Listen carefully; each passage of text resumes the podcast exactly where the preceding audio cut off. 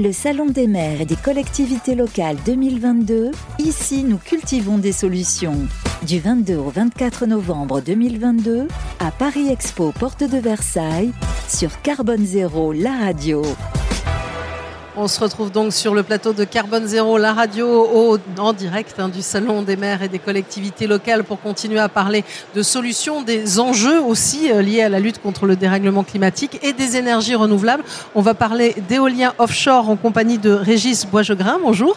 Bonjour. Vous êtes directeur exécutif en charge euh, des interconnexions et réseaux en mer au sein de RTE, hein, qui est le gestionnaire de réseaux de transport, pour ceux qui auraient encore besoin de, cette précision.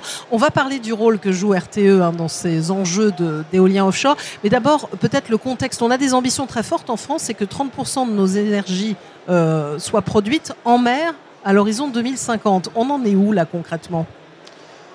Alors on commence juste, puisque les, premiers électrons maritimes ont débarqué sur le réseau public de transport le 6 juin dernier. C'est le parc de Saint-Nazaire qui a été inauguré depuis par, euh, par le président de la République. Peut-être avant de revenir sur euh, l'ambition offshore, revenir sur l'ambition finalement de la neutralité carbone. Mhm. Qu'est-ce que ça veut dire? Euh, vous le savez, RTE a fait des études prospectives à l'horizon.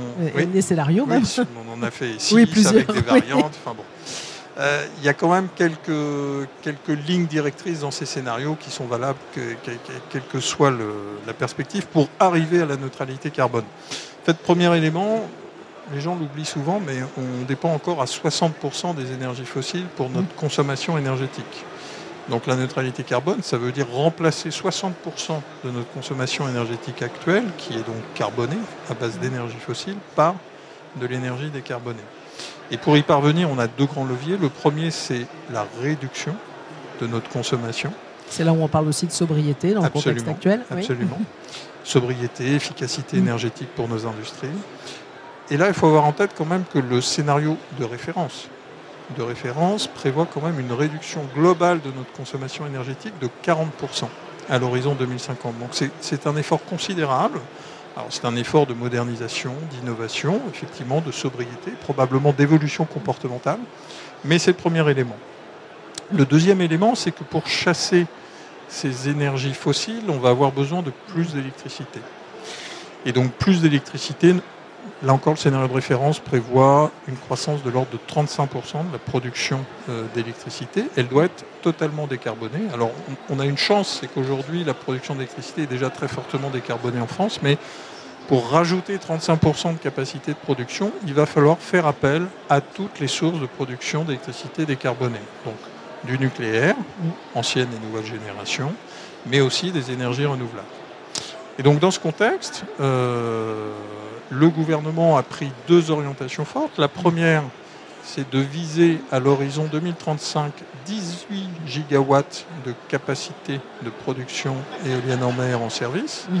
et de viser à l'horizon 2050 40 gigawatts et donc, du coup, effectivement, quand on sera avec 40 gigawatts de capacité d'éolien en mer, on sera euh, de l'ordre aujourd'hui de 40% de notre parc de production actuel. Mmh. Sachant ça sera considérable. Ça sera considérable, sachant qu'on a quand même plus de 5000 km, c'est ça, de, de, de, côte, hein, c'est ça, donc euh, des, capacités qui sont importantes, peut-être par rapport à d'autres voisins européens. Oui, alors on, a la chance d'avoir effectivement euh, trois façades maritimes.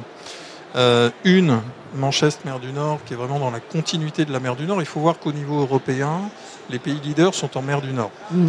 Et, d'ailleurs, ils ont annoncé récemment que sur les 300 euh, gigawatts euh, que l'Europe s'est fixé hein, comme objectif au niveau européen pour 2050, ils, en prenaient la moitié, 150. Mm-hmm.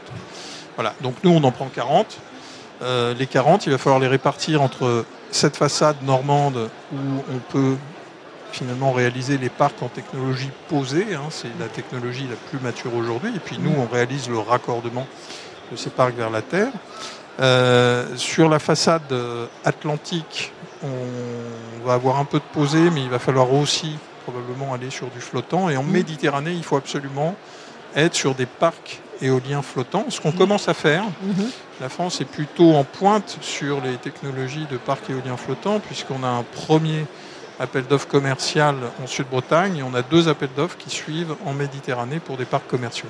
Voilà, donc il y a besoin évidemment beaucoup d'innovation et de R&D dans, dans, ce secteur-là. Vous avez commencé à l'évoquer. Quel rôle joue RTE évidemment euh, euh, dans cet éolien offshore? Vous avez parlé notamment de raccordement, évidemment, ça c'est euh, votre cœur de métier. Absolument, c'est ce qu'on fait. Euh, donc on, est, on a la chance d'être partie prenante de tous les projets, sur toutes les façades, et d'accompagner, surtout d'accompagner ces projets depuis les phases amont de discussion, puisque en fait un parc éolien offshore, ça commence par un débat public. Mmh pour essayer d'identifier la meilleure zone en mer et puis pour nous le meilleur point de raccordement à terre. Parce qu'après, pour pouvoir évacuer euh, cette énergie, il faut forcément qu'elle puisse aller irriguer le réseau terrestre euh, mhm. de transport d'électricité. Donc c'est important pour nous de choisir les meilleurs points de connexion sur le territoire pour éviter d'avoir trop de renforcement terrestre à faire. Mhm. Voilà. Donc débat public. Ensuite, l'État euh, organise un dialogue concurrentiel, c'est-à-dire qu'il dit voilà, je, je, prévois de faire un parc, donc un certain nombre de candidats se déclarent. Là encore, nous l'accompagnons, puisque à l'occasion euh, de ce dialogue concurrentiel, il faut aussi déterminer les conditions du raccordement, mhm. puisqu'on va avoir un client producteur une fois qu'il sera choisi. Et puis ensuite, on rentre dans des phases plus classiques, à la fois d'études, d'obtention des autorisations, euh, d'achat des matériels, et puis ensuite de construction. Un projet aujourd'hui, euh, ça prend entre 10 et 12 ans à faire. Et tout l'enjeu, c'est d'arriver à accélérer parce que quand on parle des 18 gigawatts en 2035, il faut voir que la marche est considérable puisque trois chiffres juste, mm. ça veut dire multiplier par 6 la capacité en service en 10 ans mm-hmm. entre ce qu'on vise en 2025, qui est de l'ordre de 3 gigawatts, et 2035.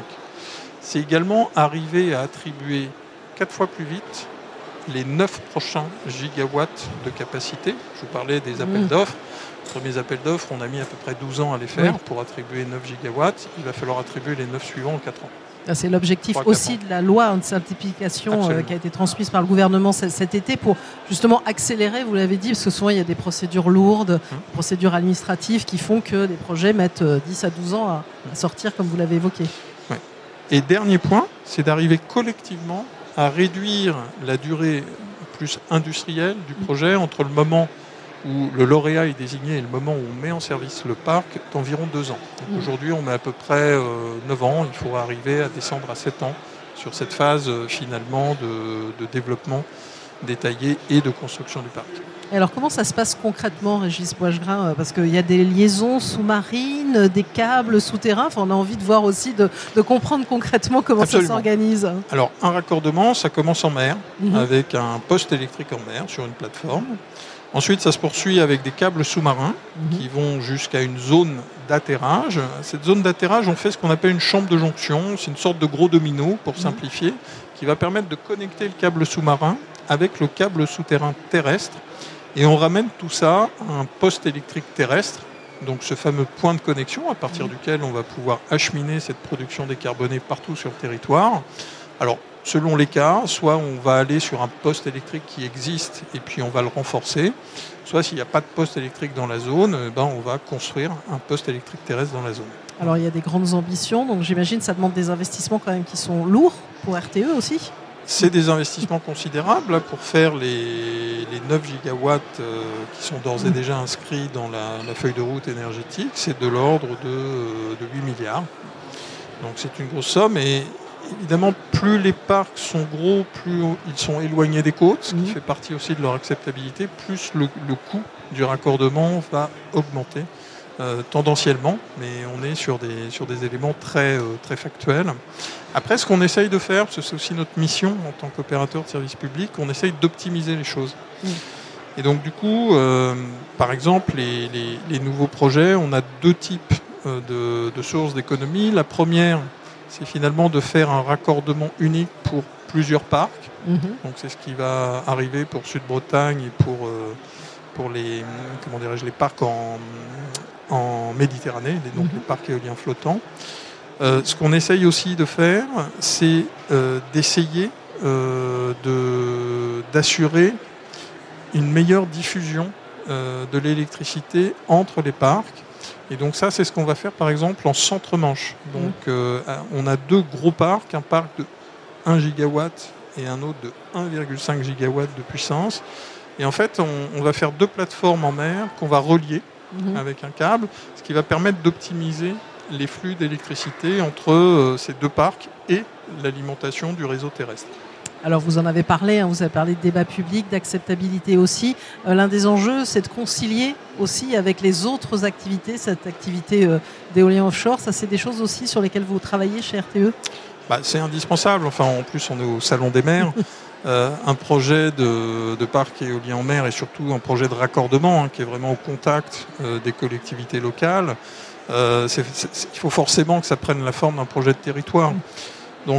Sur ces éléments, d'abord, bah, on concerte, c'est-à-dire mhm. qu'en plus du débat public, on a notre propre processus de concertation, sans être technique, on appelle ça la concertation Fontaine, du nom de la mhm. ministre qui, l'a créée, et où en fait, autour du préfet, on discute des meilleurs tracés possibles, donc ceux qui sont les moins impactants, euh, ceux qui permettent euh, aussi euh, de garantir l'acheminement de l'électricité dans les meilleures conditions. Donc au-delà de cette concertation, on est vigilant aussi à essayer d'optimiser les retombées économiques locales. Mmh. Sur nos quatre premiers projets éoliens en mer qui sont en construction aujourd'hui, alors à Saint-Nazaire qui finit, mais on en a à Saint-Brieuc, à Courseul, à Fécamp, plus une interconnexion. 17 projets au total, c'est ça 16 16, ah, d'accord, il y, en a un qu'on a perdu au Oui, il y, en a un qui, vient de, qui vient de s'arrêter, un, des projets expérimentaux flottants, donc on en a 16. Aujourd'hui, on en a 4 qui sont euh, assez avancés en phase construction. Et donc ces quatre projets, plus la dernière interconnexion sous-marine qu'on a mis en service entre euh, la France et le Royaume-Uni, aujourd'hui ça représente environ 100 millions d'euros de retombées économiques locales. Et donc ça c'est important pour aussi favoriser l'acceptabilité, que les territoires voient qu'il y a de l'emploi, euh, des retombées économiques, notamment autour euh, de tout ce qu'on appelle les travaux de génie civil. Et puis il y a une population avec laquelle il faut qu'on concerte de manière particulièrement étroite, ce sont les pêcheurs. Oui les pêcheurs parce que euh, à la fois il faut euh, la France a fait le choix d'une coexistence des usages sur, euh, sur l'espace maritime. Donc à l'origine on pensait que ça allait permettre de faciliter le dialogue. Ça rend le dialogue exigeant en fait. Mm. Parce qu'effectivement, où, sont les, où sont les gisements de poissons on sait qu'en faisant une activité industrielle, de toute façon, on ne va pas se cacher derrière notre petit doigt, il n'y a pas mm. d'activité industrielle sans impact.